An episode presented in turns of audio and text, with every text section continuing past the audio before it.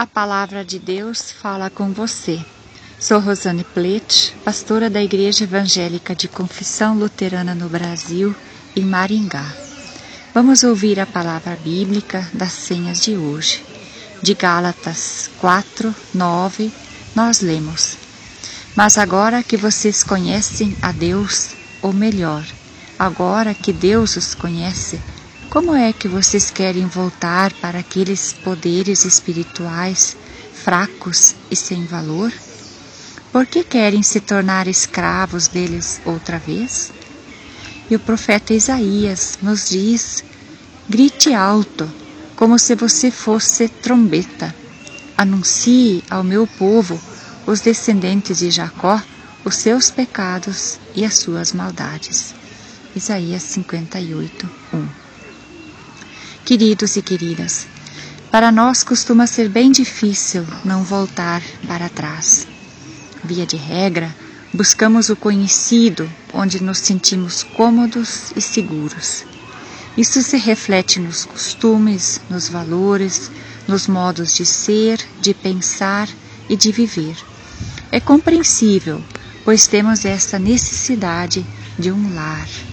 A fé, entretanto, nos desafia para o êxodo, a saída, a abertura, incentiva relações de amor, de comunhão, de irmandade profunda, mas nunca como algo fechado. A fé cristã abre horizontes multicores. Cristãos e cristãs nos tempos bíblicos eram conhecidos como os do caminho. No caminho Deus se revelava brechas de vida, flechas de luz se abriam. A vida presa no comodismo se abria. Esperançar se fez experiência.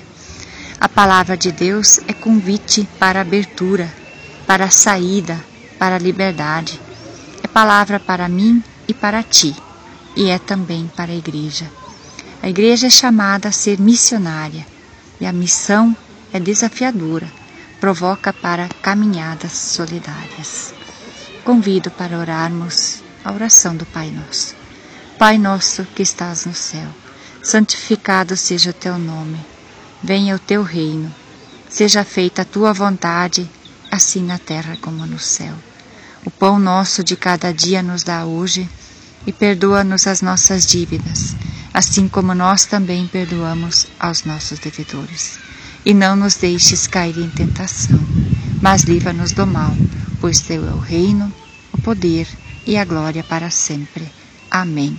Um abençoado domingo para todos e todas.